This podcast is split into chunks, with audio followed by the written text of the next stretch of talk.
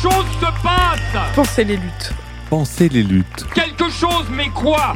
Votre podcast hebdomadaire sur Radio Parleur.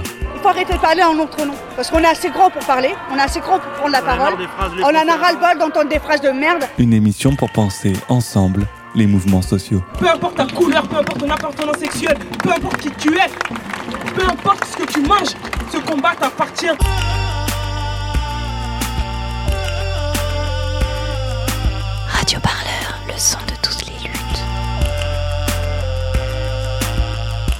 Crois pas que ce mouvement il va s'arrêter de sitôt. On se quittera plus jamais, quoi. C'est impossible. Trois ans après l'incendie où 9500 tonnes de produits chimiques sont partis en fumée en 2019, eh bien, eh bien toujours rien. Voilà. Euh, pourtant, comme le dit l'adage, il n'y a pas de fumée sans feu, et Dieu sait que le dossier Lubrizol, lui, fume. Plusieurs enquêtes ont été menées, elles ont démontré les nombreux manquements sur les normes incendies de la multinationale américaine, mais quatre ans après, toujours rien. Pas d'indemnisation pour les habitants qui se sont retrouvés au plus proche de la catastrophe industrielle, des prélèvements peu rigoureux et des analyses sur l'environnement inquiétantes, mais écartées. Bah, vous l'aurez compris, euh, dans ce nouveau Penser les luttes, on s'intéresse à la catastrophe industrielle Lubrizol et comment les habitants et les habitantes les affrontent. Je sais pas ce que sera demain, on espère qu'il y aura peu de cancer. Radio Parleur, le son de toutes les Ces luttes. gens qui sont là, ils viennent nous voir, nous, les assistantes sociales, les avocats, et on est obligé de leur dire que c'est ça qui se passe. Et on accompagne malheureusement souvent des familles en pleurs, et des familles, des fois, quand on leur explique les procédures de reconnaissance pour les maladies professionnelles, et ben des fois c'est même nous-mêmes qui les dissuadons de mener les procédures. Je trouve totalement irresponsable la réaction du président de l'université que de demander de venir travailler le vendredi matin parce que moi j'ai dû laisser mes enfants à la maison seuls. On sait qu'il y a un peu plus d'une cinquantaine euh, d'usines Céveso dans le département. Donc ça, on est informé. Euh, par contre, en termes de plan de prévention, euh, on n'a jamais été formé ni informé euh, sur ce qu'il fallait faire. Le plus grave, en fait, c'est que les injonctions euh, et les ordres qui ont été donnés aux agents qui sont en charge de la sécurité et des étudiants et du personnel sur le site étaient contradictoires avec les recommandations des pompiers. Par exemple, j'ai un collègue qui s'occupe des bâtiments, euh, avait ordre vendredi matin, alors que le feu n'était pas encore totalement éteint, euh, de ventiler les bâtiments, alors que l'air à l'extérieur était probablement encore plus toxique que l'air à l'intérieur. L'affaire Lubrizol, ses conséquences et sa gestion. Euh, donc avec nous pour en parler, euh, Simon de Carvalho, fondateur du collectif des sinistrés du Lubrizol. Bonjour Simon. Oui, bonjour, merci pour l'invitation. Ben, merci, euh, merci à toi d'être venu. Et Stani Combo, fondateur d'Échelle Inconnue. Bonjour Stani. Bonjour. Donc voilà, on est, on est réunis aujourd'hui pour parler de, de, cette catastrophe. Peut-être qu'avant de commencer, un petit rappel sur les dates phares de cette affaire. je ne sais pas si, si Simon, vous, vous les avez, enfin tu les as en tête. 26 septembre 2019, hein, deux 22h40, le drame à Rouen. Ok, très bien. Date, un horaire à retenir, c'est celui-ci. Et un autre horaire, tiens, pas de sirène pour l'horaire. Puis ensuite, bah voilà, une gestion un petit peu, euh, un petit peu bancale, on dira. Euh, 24 fé- février 2020, première mise en examen. 31 mars 2021, Lubrizol demande l'annulation de cette mise en examen. 5 mai 2021, là pour une fois, on est quand même assez proche avec la justice. Deux contraventions de 1500 euros ont été dressées, mais pour d'autres infractions hein, euh, que, que celles qui concernent euh, du coup les premières mises en examen. 30 juin 2021, la Cour d'appel confirme la mise en examen. Et puis euh, le 14 septembre 2021, deux nouvelles mises en examen. Et puis depuis, bah, pas grand-chose finalement. Euh, avant qu'on entame le sujet, est-ce que on pourrait avoir une définition là avec vous, euh, qui je pense est expert depuis maintenant 2019 sur ce sujet-là Qu'est-ce qu'une catastrophe industrielle? Catastrophe industrielle, c'est lorsque euh, l'industriel n'arrive plus à, à gérer son, son usine. C'est-à-dire que le contrôle lui échappe. Et là, euh, sort de l'usine des produits dangereux.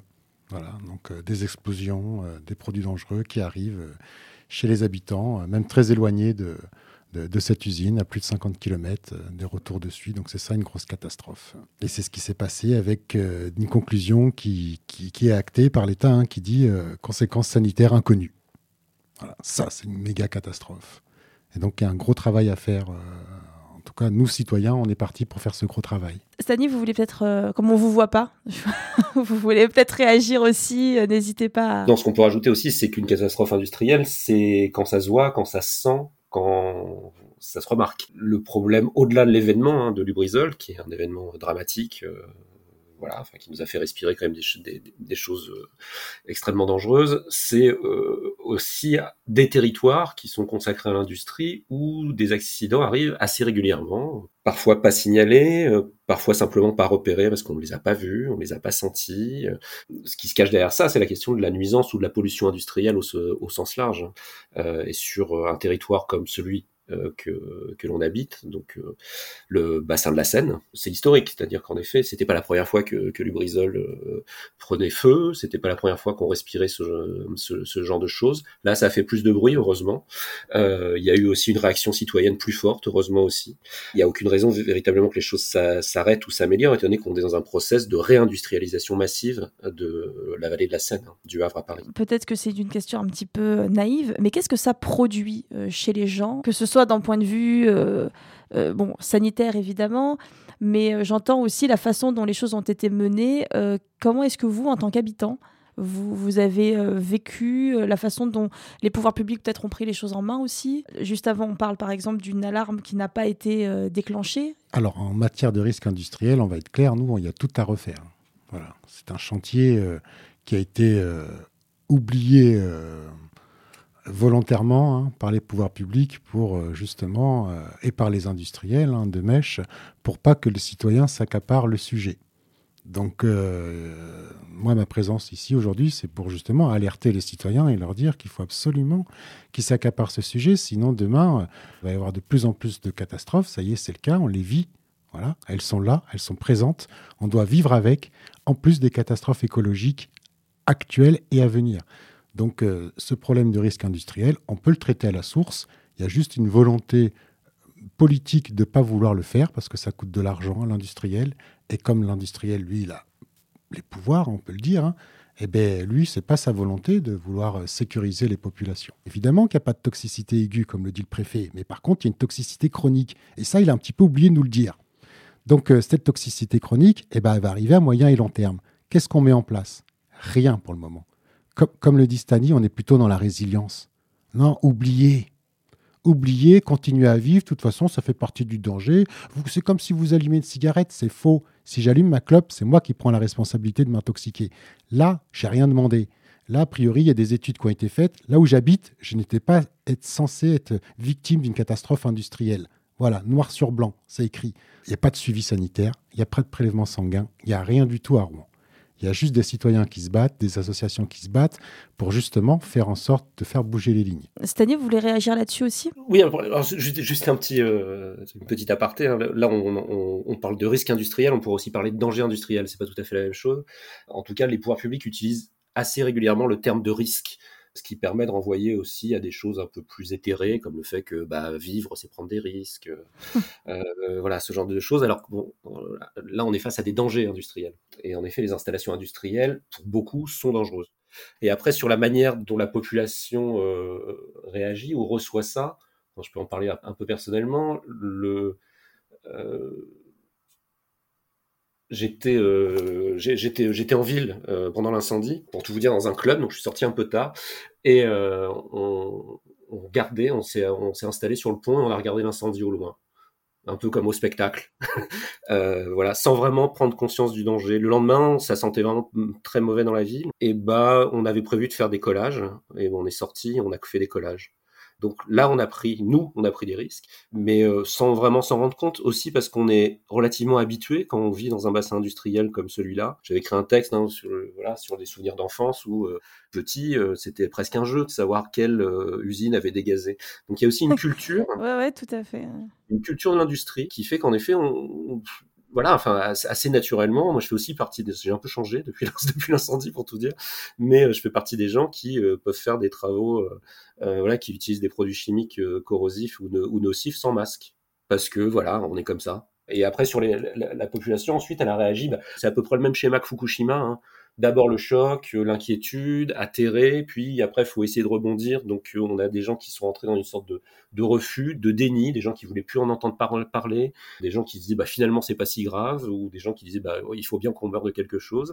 Et là-dessus les pouvoirs publics bah euh, réagissent en en essayant de canaliser ces sentiments, en organisant par exemple des, grandes assises de la résilience, nous invitant tous à être résilients face, face au risque, ce qu'ils appellent donc le, risque industriel. Est-ce que vous, Simon de Carvalho, vous, partagez l'analyse que vient de faire que vient de faire Stani ou oui, je partage l'analyse de, de Stani. C'est juste que le 26 septembre, moi, j'utilise pas de produits chimiques ma fille non plus, et les produits chimiques se sont euh, invités chez moi, alors que j'habite à 1,5 km de l'usine, donc a priori assez loin, et que sur l'étude de danger, donc Stanley parlait de danger, il a entièrement raison, donc euh, ces sites Céveso, normalement, doivent fournir une étude de danger, donc euh, c'est un document qui va citer tous les produits qu'ils utilisent et les dangers potentiellement auxquels on peut faire face. Et ces documents, en fait, sont biaisés. J'ai noté, moi, euh, pas mal d'anomalies, comme par exemple cette catastrophe aurait dû arriver, c'est écrit hein, noir sur blanc sur ces documents faits par des ingénieurs, cette catastrophe devait arriver une fois tous les 10 000 ans. Cette usine, elle a, je crois, une cinquantaine d'années. Je crois que cet ingénieur-là, va falloir qu'il change de travail. J'en ai noté une autre aussi, euh, euh, c'est le rayon de danger. Le rayon de danger, c'est 100 mètres autour de l'usine le jour où il y a l'incendie, on a. C'est-à-dire le rayon de danger, 100 mètres autour de ça veut dire que. Bah, si jamais il y a un problème, ça peut pas aller au-delà de 100 mètres. C'est ce qu'ont calculé les ingénieurs Lubrizol, euh, voilà, appuyés par l'Adréal, hein, par les services de l'État. Mais c'est très peu, 100 mètres, on est d'accord. C'est extrêmement peu. Sympa, ouais. Là, le nuage, il est parti euh, jusqu'aux Pays-Bas. oui, c'est un peu plus que 100 mètres autour, on est d'accord. Donc c'est écrit noir sur blanc, donc on fait un périmètre de 100 mètres, mais pareil, qui a calculé ça? Je veux dire, euh, moi, j'apprends qu'on déplace le jour de l'incendie 60 tonnes de pentasulfure de diphosphore. 60 tonnes. Si jamais ça rentre en hydrolyse, donc au contact de l'eau, ça fait une énorme explosion. Et c'est quoi le, rayon si jamais ça pète, ça, le pentasulfure de diphosphore Parce qu'ils utilisent cette usine-là pour travailler et fabriquer leur, leur substance. Eh ben, c'est des kilomètres. Ah donc, si tu veux, pareil, c'est faussé. Tout ça, c'est faussé, tout ça, c'est biaisé. Et ce sont des, des, documents qui datent de quelle année? 2013, 2014. D'accord, donc c'est quand même très récent. De toute façon, Céveso, c'est quand même assez récent hein, dans l'histoire de l'humanité. Euh, la prise de conscience euh, du danger industriel, euh, c'est assez récent. Nous, ici à Rouen, voilà, ça que je veux dire, c'est que dès le départ, tout est biaisé. Donc si c'est biaisé dès le départ, lorsqu'il y a la catastrophe, bah, pour moi, les deux sont responsables, l'État et l'industriel. Et on voit bien que nous, au tribunal, on a un problème. Cette étude de danger, on ne veut pas nous la remettre. C'est-à-dire qu'elle ne veut pas transiter du pénal à l'administratif. Car l'État, on le juge à l'administratif. Si l'Adréal a fait des erreurs, si l'Adréal n'a pas bien fait son travail, il est punissable. Voilà, au niveau de la justice. Mais on n'arrive pas à mettre la main sur cette étude de danger. On nous la donne calfeutrée, donc noircie. Toutes les pages sont noircies. Exactement. Donc, si tu veux, on a la preuve que l'État est responsable aussi de cette catastrophe, mais on ne peut pas le juger administratif car ils ne veulent pas nous donner ce document-là. Et comment est-ce que l'État justifie le fait d'avoir ces, euh, ces, pages et ces lignes noircies? Oh bah, vous savez, maintenant, l'industriel, il se cache derrière le secret, le secret des affaires. Donc maintenant, c'est secret. Point barre. C'est l'une des conséquences de l'incendie de l'usine Lubrizol de Rouen. Les usines dites CVSO, c'est-à-dire potentiellement à risque, vont devoir renforcer leur contrôle de sécurité. 52 entreprises concernées en Alsace, voyez la carte. En rouge, les installations dites de seuil haut, les plus dangereuses. En orange, les seuils bas. Dans le Bas-Rhin, on le constate, c'est dans la zone du port au pétrole que se concentrent beaucoup de ces installations. Une zone très proche d'un quartier résidentiel, celui de la Robertso. Alors forcément, la catastrophe de Rouen interpelle ses habitants. Grégory Fraise, Thierry Sitter. C'est une maison familiale construite en 1867 en bordure du quartier de la Robertso, une ancienne exploitation maraîchère. Nous, on est ici et les premières citernes sont là. Et c'est où alors? C'est derrière les arbres. Des citernes d'hydrocarbures, le port au pétrole et ses sept sites Céveso seuil haut à une centaine de mètres seulement. Les fenêtres sont renforcées, la zone est classée à risque. Ça ne m'empêche pas de dormir. Parce que ce qui est directement stocké à côté, c'est pas, c'est pas très volatile et ça prend un peu de temps à se mettre en route. Après, il y a des gens responsables en face aussi. Hein. Confiance, fatalisme ou crainte, l'incendie de Lubrizol à Rouen a rappelé au souvenir des habitants du quartier la proximité de ce site particulier. Pensez les luttes, votre podcast hebdomadaire sur Radio Parleur. Pour penser ensemble les mouvements sociaux. ça, nous emmène, je pense, un peu à la deuxième partie de, ce nouveau euh, Penser les luttes. Quelles sont les failles aujourd'hui juridiques qui existent, qu'on peut utiliser? J'imagine que euh, vous avez dû euh, en éplucher pas mal des failles juridiques pour essayer de voir comment, comment faire en sorte qu'en fait que euh, là, aujourd'hui, ce que vous demandez, c'est des indemnisations de la part de, la multinationale, que l'État condamne aussi en manquement. Comment est-ce qu'aujourd'hui, quand on est habitant de, des 100 mètres de Lubrizol, c'est un petit clin d'œil ironique, mais enfin vous avez compris, comment on fait en fait aujourd'hui pour faire face juridiquement à une catastrophe industrielle comme celle-ci? Ah bah, C'est très compliqué. Déjà, c'est qui Lubrizol? Eh ben, C'est détenu par Warren Buffett, deuxième fortune mondiale. C'est une usine, une entreprise américaine. C'est le premier contributeur euh, de la ville de Rouen. L'humain, lui, il passe bien après. Hein. Il est très très loin. C'est-à-dire que chantage à l'emploi, et encore, on voit que c'est une usine qui fait travailler que de la sous-traitance quasiment. Elle a très peu de CDI. Et qui a droit à un suivi sanitaire? On l'apprend aujourd'hui, c'est les gens CDI. C'est-à-dire que tous les intérimaires les services de sécurité, nettoyage, euh, production, etc., etc., etc., la majorité des hommes et des femmes qui travaillent pour cette usine n'ont pas droit à un suivi sanitaire. Voilà, c'est honteux. Voilà, c'est ça que ça nous apprend cette affaire. C'est que humainement, c'est vraiment honteux. Oui, et puis on voit aussi que ça dévoile des systèmes et des cultures euh, industrielles anciennes, hein, puisque ça, c'est des, phénomènes qu'on a pu euh, connaître dans la maintenance de sites, euh, de sites nucléaires, par exemple, et y compris sur d'autres sites industriels, hein, pétrochimiques, nettoyage de cuves, par des, des personnels souvent étrangers qui sont embauchés quelques jours, qui sont relâchés dans la nature, et voilà, on n'a pas de contrôle. C'est quand même un système qui s'inscrit de longue date sur une certaine omerta, comme le disait Simon une sorte de culte du secret, mais aussi un paquet de techniques qui évite de voir le problème, ou en tout cas de le voir, euh, de le voir émerger. Erin, Erin qui est aussi euh, bénévole chez Radio Parleur, avec qui on a co, euh, avec qui je co-anime cette émission. Oui, tout à fait. pour revenir sur justement ces, bah, ces attaques en justice que vous faites actuellement avec le collectif Les Sinistrés de Lubrizol, mais comme on a pu le voir aussi dans dans d'autres affaires, je pense à la ZF je me demande, enfin voilà, comme on sait que hum, la justice ne peut pas tout réparer, elle ne peut pas tout faire, soit parce qu'il y a des manquements de sa part, soit tout simplement elle a des limites.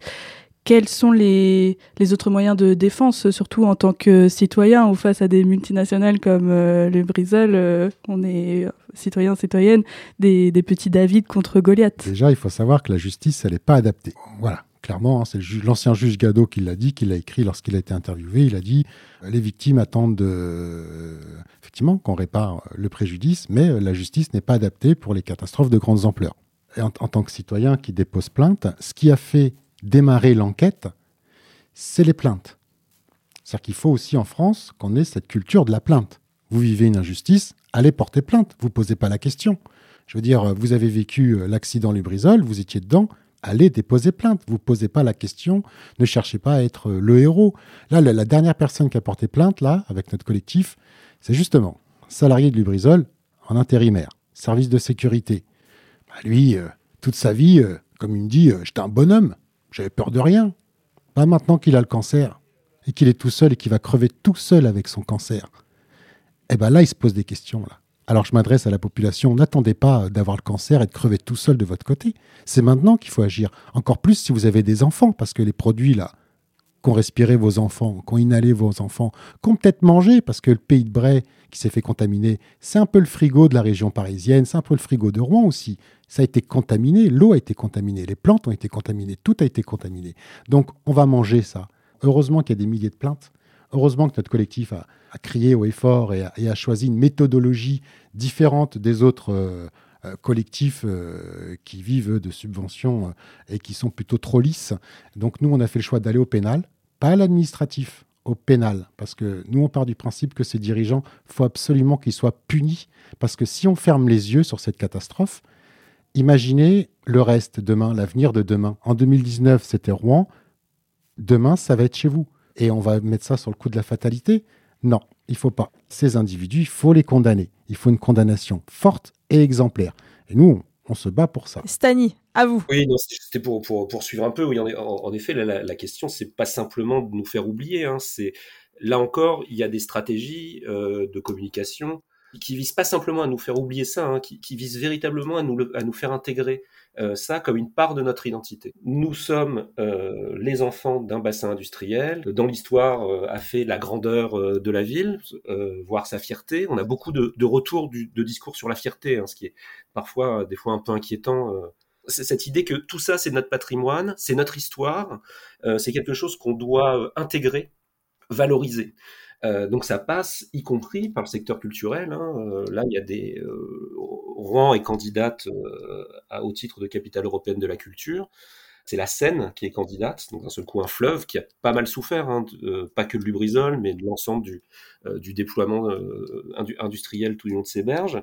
Et dans le programme, entre autres, il y a une valorisation du patrimoine industriel. Et c'est pas anodin. C'est quand même cette idée qu'on va faire rentrer, euh, au forceps si besoin, dans la tête des gens le fait que l'industrie et notre culture, le, fait d'investir les friches industrielles, c'est interroger euh, notre avenir industriel. Point. Enfin, ça veut tout et rien dire. Interroger notre avenir industriel, en fait, ça ne veut rien dire. Quoi. La question, c'est euh, est-ce qu'on veut véritablement d'un avenir industriel? De quelle industrie on veut? Enfin, c'est pas, c'est pas rien. Quoi. Entre des salons de la résilience, des euh, salons euh, qui invitent les enfants à prendre conscience du risque, on apprend aux enfants à faire leur sac ou leur valise en cas de, en cas d'incendie industriel. Il y a vraiment un effort qui est fait pour qu'on digère ça, non pas comme une fatalité, mais pour ainsi dire comme de l'ordre de notre responsabilité. Ça pose aussi des questions de, la volonté de légitimer peut-être ce qui s'est passé avec euh, Lubrizol. Est-ce que vous le voyez un petit peu comme ça? Ah oui, complètement, oui. oui. Et ça, ça veut légitimer beaucoup plus loin. Donc là, maintenant, il y a eu des annonces gouvernementales, c'est assez clair, on est dans un projet de réindustrialisation du pays. Donc alors, on peut y voir aussi des trucs pas mal, hein. c'est-à-dire plutôt que polluer ailleurs, hein, euh, on va voir ça redébarquer sur notre territoire. Là, c'est l'État qui vient rattraper un peu une politique territoriale qui veut faire en gros un de Paris un port de haute mer. Ou on déterre Paris et on l'installe sur la plage, ou sinon on s'arrange pour que la mer vienne jusqu'à Paris, et donc on transforme l'ensemble euh, de la Seine, ce qu'ils appellent eux l'axe Seine, en un immense chenal industriel au portuaire. Mais pour faire digérer ça, il faut travailler sur tous les champs en même temps, c'est-à-dire à la fois travailler sur le développement industriel, mais aussi euh, sur la culture, sur le tourisme. On est pour ainsi dire dans des systèmes de ce que Orwell appelait la double pensée, c'est-à-dire que on pollue, mais en même temps on dépollue. On, regarde du risque industriel et en même temps on le regarde comme un patrimoine. Euh, on voit que les mêmes, euh, un même acteur peut avoir un discours complètement contradictoire, pour ainsi dire, d'une phrase à l'autre et que ça pose plus de problème à personne. Erin? Je voulais revenir sur les moyens de défense qu'ont les citoyens et citoyennes que vous avez abordé là il y a quelques minutes, euh, Simon, particulièrement dans le cadre des maladies de ce que j'ai pu voir, lire. Euh, on peut développer des maladies à cause de tous ces produits euh, chimiques euh, nocifs pour la santé, bon ça c'est un fait, mais des maladies qui se développent seulement des années plus tard, voire des décennies plus tard, et donc comment est-ce qu'on peut demander une réparation euh, Comment est-ce qu'on peut euh, justement euh, faire appel à la justice, que ce soit la justice institutionnelle qu'on connaît ou une autre forme de justice, je ne sais pas. Bah, dans ce cas-là où c'est très difficile d'amener des preuves que bah, la maladie qu'on a développée, imaginons une leucémie, soit liée à, l'accident industriel qui a eu lieu il y a 15 ans de cela. En plus, si je peux donner quelques chiffres, euh, qui sont tirés du livre de Paul Poulain, euh, Tout peut exploser. Euh, il y a en France bah, chaque jour plus de 68 000 accidents industriels, donc c'est assez commun. Donc comment est-ce qu'on peut relier ces développements de maladies à ces explosions quotidiennes Si oui, il y a un lien? C'est là toute la difficulté. On l'a bien vu déjà. Ils n'ont pas réussi à déterminer la pollution qu'a ajouté l'incendie Lubrizol. Pourquoi? Parce qu'ils n'ont aucune donnée antérieure. Par exemple, on a Atmo Normandie à Rouen qui va calculer la, la pollution de l'air. Donc le jour de Lubrizol, sur leur site internet, c'était écrit euh, bah, l'air est bon, de bonne qualité. Donc euh, on s'est posé des questions, on s'est dit comment c'est possible que leur capteur euh, indique une pollution bonne? Bah, Tout simplement parce que l'outil n'est pas adapté. Donc déjà on part mal. Alors, je ne vous raconte même pas euh, les analyses faites euh, sur le vivant. Il y a zéro analyse. C'est pour ça que nous, on a mené une campagne de dépistage de, donc de polluants et de métaux sur plus de 100 enfants dans l'agglomération de Rouen, le Pays de Bray et Pont de l'Arche, où il y a un cluster de cancer pédiatrique, pour essayer justement de doter notre territoire de données scientifiques. Parce que demain, il arrive une autre catastrophe euh, sanitaire, écologique, sur quoi on va se baser encore une fois Ce qu'on sait, c'est que dans la métropole de Rouen, les cancers a dépassé les maladies cardiovasculaires, juste avant Lubrizol. Depuis, on n'a plus aucun chiffre. L'accès aux données n'est pas autorisé. On, ils diffusent plus rien. Ça, ça va nous aider. Euh, Qu'est-ce qui nous aide aussi? L'association. Le fait d'avoir créé une association, les gens nous écrivent. Cancer diagnostiqué, j'ai un truc super rare, mon spécialiste me dit que c'est Lubrizol.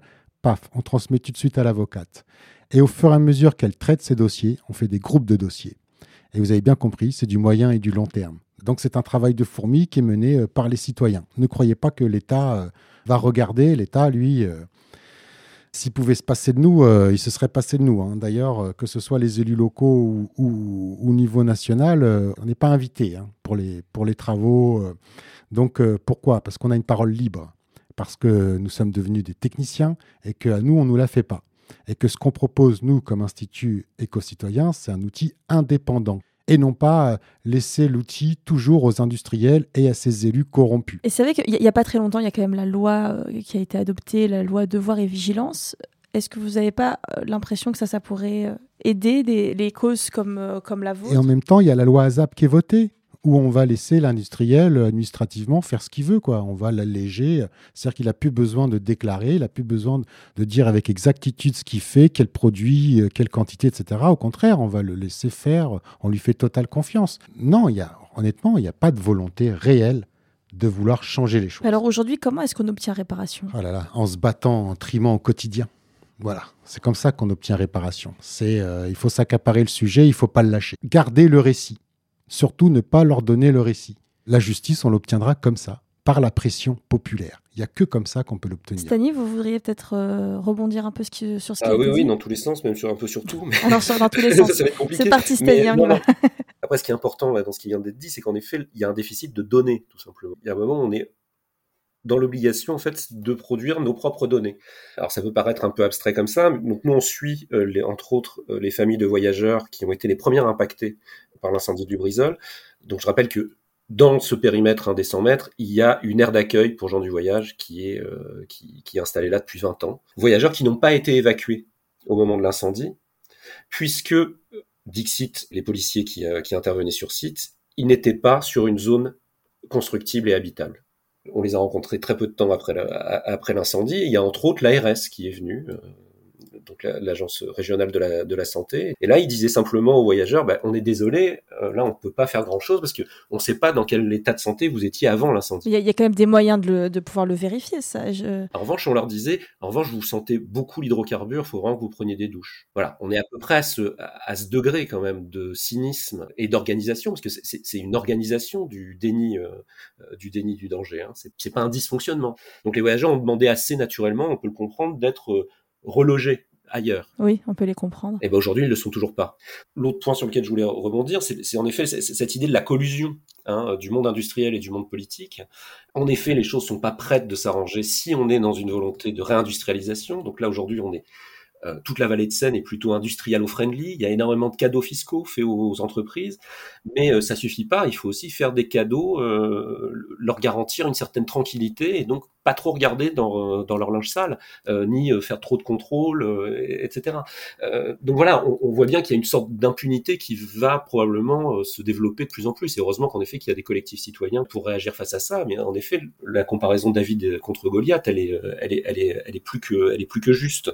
Il y a aussi la création d'une SEM, d'une société d'économie mixte, qui, qui va travailler sur l'énergie euh, le long de l'axe Seine. Donc qui réunit encore une fois ces entités politiques-là, hein, territoriales, euh, les, les maires, mais aussi une boîte privée. euh, donc et on arrive en définitive à des sortes de, de formules hybrides de gouvernance qui mélangent à la fois du coup industriel et politique même sur des territoires qui sont des territoires à risque, cas où il y a des installations dangereuses. Simon de Carvalho. Ouais, j'aimerais rebondir sur le suivi sanitaire. C'est vrai, il n'y a pas de données intérieures, mais on peut créer des nouvelles données.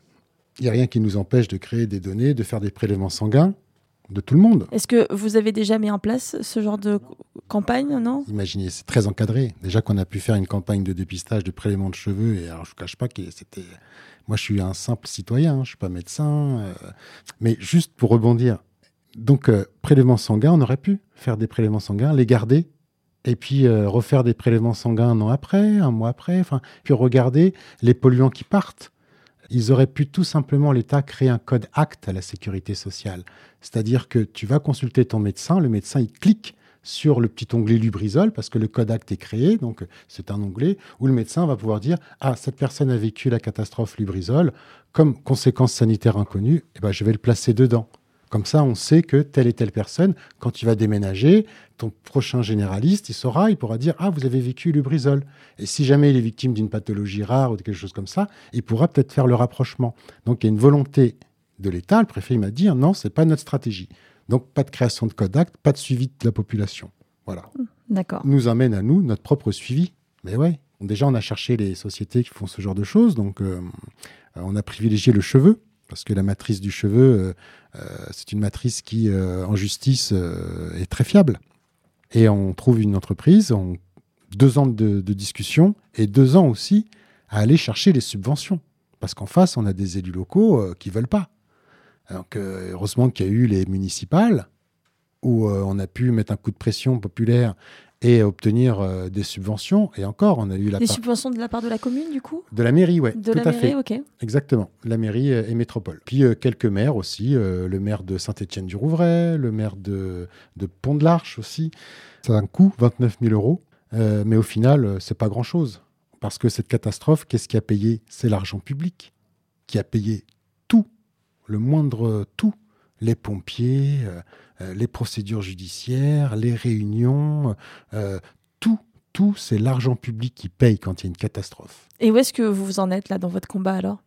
Où est-ce que ça en est euh, Que ce soit d'un point de vue des prélèvements ou des résultats ou des nouvelles marches à suivre? On a fait énormément de choses et on arrive à une conclusion il faut créer un institut, il faut professionnaliser le travail. C'est-à-dire, si on veut suivre ses enfants jusqu'à l'âge adulte, et voir avec exactitude quelle est la pollution chronique à laquelle ils font face. Et ça, on, est même, on aimerait même le généraliser à l'Hexagone.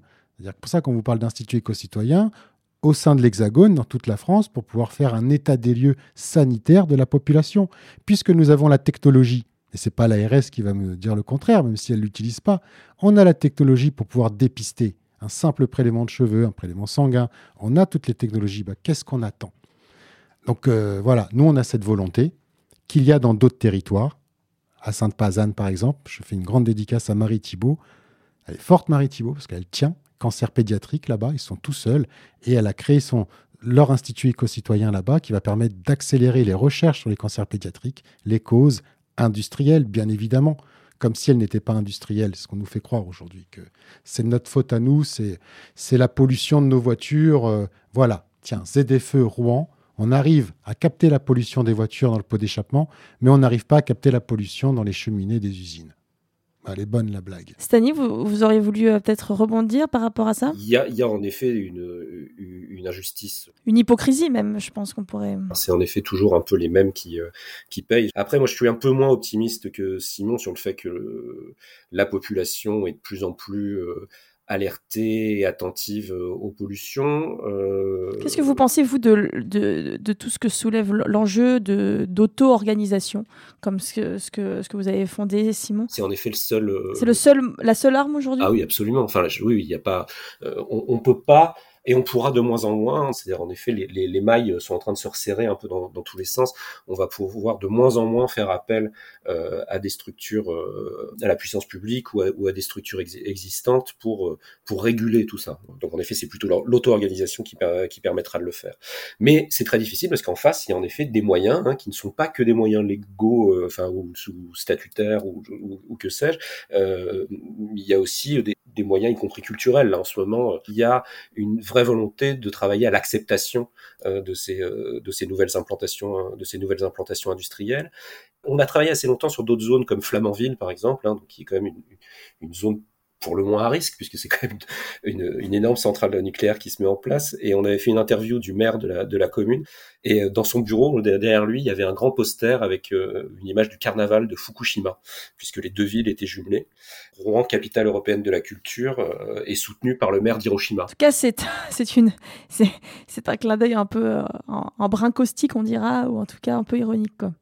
Voilà. Non, c'est pas, c'est, malheureusement, c'est pas de l'impensé, c'est du pensé, ça. D'accord. Non, non c'est véritablement le, le, le fait que bah oui, ça fait partie de la vie, le risque industriel fait partie de la vie. Observons comment les Japonais ont réussi à se relever après une telle catastrophe. Voilà, on est toujours dans cette injonction-là du, du dépassement de la catastrophe, au point qu'on veut surtout pas regarder euh, les catastrophes qui sont en train d'arriver, hein, c'est-à-dire les ruines qui sont en train de se construire sous nos yeux. Est-ce qu'on peut dire aujourd'hui que pour, euh, en tout cas, la gestion de la part du service public, l'affaire Lubrizol a été un, un bel aveu d'échec? Euh, Je pense qu'au contraire, ça se termine plutôt pas mal il y a des gens qui se battent, voilà, mais bon, aujourd'hui, euh, il y a aussi plein de gens qui malheureusement sont passés à autre chose, et que c'était un peu ce qu'on attendait de la population.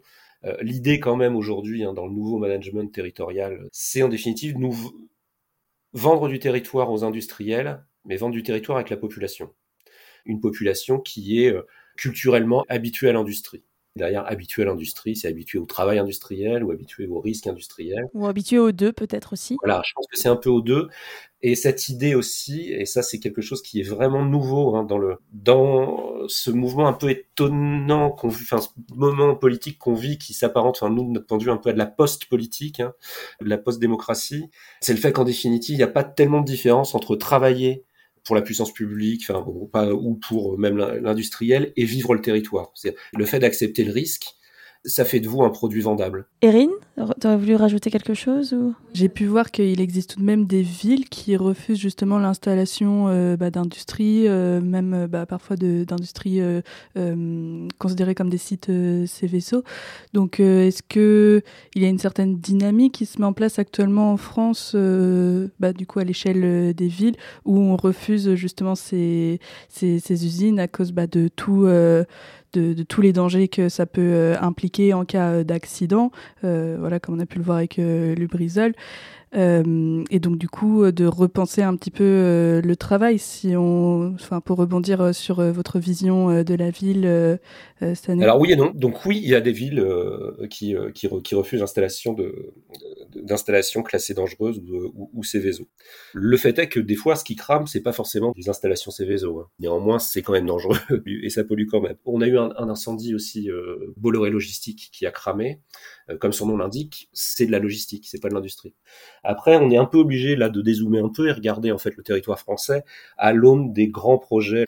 Il y a une vraie pensée du territoire par zone c'est pas neuf, hein, euh, la zone industrielle, euh, la zone naturelle, la zone ZFE, euh, la zone logistique, la zone que sais-je. Enfin, on, on, vit dans des zones. Cette fois-ci, on est à la fois dans des dans des pensées de, de zones et d'axes. Donc, je parlais de l'axe Seine, hein, qui est cette idée de faire un corridor logistique industriel au portuaire entre Le Havre et Paris.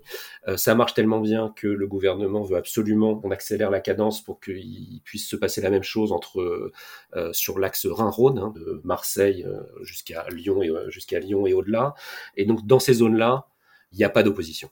Voilà. Euh, d'autre part, on a tendance à sanctuariser des, du foncier industriel, c'est-à-dire qu'on va refaire de l'industrie sur l'industrie. Donc, si manque de bol, euh, vous vivez dans une commune qui a connu l'industrie, bah, vous en aurez de nouveau. Simon de Carvalho voulait rebondir un peu sur ce que vous venez de dire. Oui, tout à fait. Vous êtes un peu plus optimiste que Stani. bien, on a deux visions comme ça. En tout cas, ce qui est sûr, c'est que les mobilisations citoyennes, il n'y a que ça de vrai. À Rouen, ils ont voulu nous foutre une sucrerie à betterave. Ils ont voulu nous foutre un entrepôt, euh, je ne sais plus quel, euh, Amazon, merci Stani. Bah, ils dégagent. On n'en veut plus. Voilà. Parce qu'aujourd'hui, on a des citoyens qui sont engagés et qui vont foutre le boxon parce qu'on n'en veut plus de ces choses-là. Et j'invite tous les citoyennes et les citoyens à rejoindre les mouvements. Plus on sera nombreux et plus on se fera entendre, croyez-moi.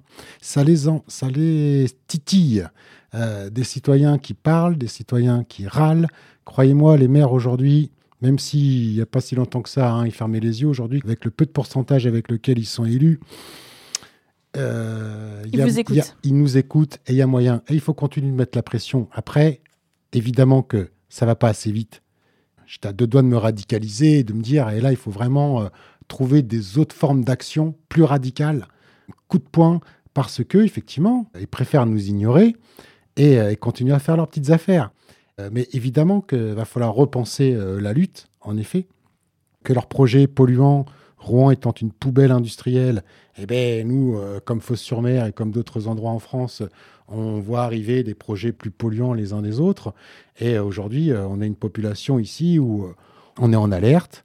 Dès qu'il se passe quelque chose dans le territoire, on est informé. Et puis, euh, même si l'État, à chaque fois, il essaye de nous la mettre à l'envers, en nous faisant croire que c'est nous les fautifs, on arrive plus ou moins à redonner euh, un élan citoyen et, l'envie aux citoyens d'aller se battre en justice et de dire euh, stop. Donc, non, non, moi, pour mes générations futures, je, suis, je, je suis plutôt optimiste sur l'éducation qu'on fait à nos enfants. Tous les enfants que j'ai eus en prélèvement de cheveux, là, tous les parents, là, on a fait aussi de l'éducation populaire. C'est-à-dire que c'est pas qu'un simple prélèvement.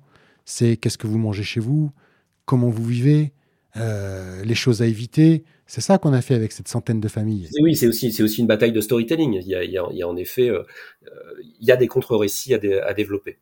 véritablement, il faut les construire. Donc ça passe en effet par la production de données, ça passe aussi par un renouvellement de nos capacités d'analyse des phénomènes et des chantiers urbains, urbains et industriels. Le fait d'arriver à décoder des fois, le, voilà, aujourd'hui, on est sur un développement massif, euh, enfin qui devrait être massif autour de autour de l'hydrogène. Euh, c'est vendu comme une préservation de la planète parce que ça permet de décarboner. On sait pertinemment, en revanche, que c'est euh, des installations qui sont extrêmement dangereuses. Et là, entre Le Havre et Rouen, à Port-Jérôme, va y avoir l'installation de la plus grande euh, la plus grande unité de production au monde d'hydrogène. Il y a encore du, travail à faire, mais il faut arriver à, à, décoder, à décortiquer les histoires qui nous sont, qui nous sont racontées euh, et arriver à, à les reformuler euh, de, manière de manière à créer en effet pas simplement de la, de la vigilance et de la conscience, mais aussi une, capacité d'analyser les territoires sur lesquels on vit. Merci à vous, parce que je pense que c'est euh, clairement ce que vous faites depuis 2019. Euh, analyser le territoire sur lequel vous vivez, analyser ce qui s'est passé avec l'affaire Lubrizol. Euh, le combat continue, évidemment. Il ne s'arrêtera pas là. merci encore beaucoup, Simon de Carvalho, d'avoir été avec nous. Donc, je rappelle, vous êtes le fondateur du collectif des sinistrés de Lubrizol. Stani Cambo, merci également, fondateur d'Échelle Inconnue, et également Erin, qui a avec moi cette émission et moi-même, euh, Johanna euh, Salézé. Merci à tous euh, d'avoir été avec nous sur Radio Parleur avec Penser les luttes. On vous souhaite une belle écoute.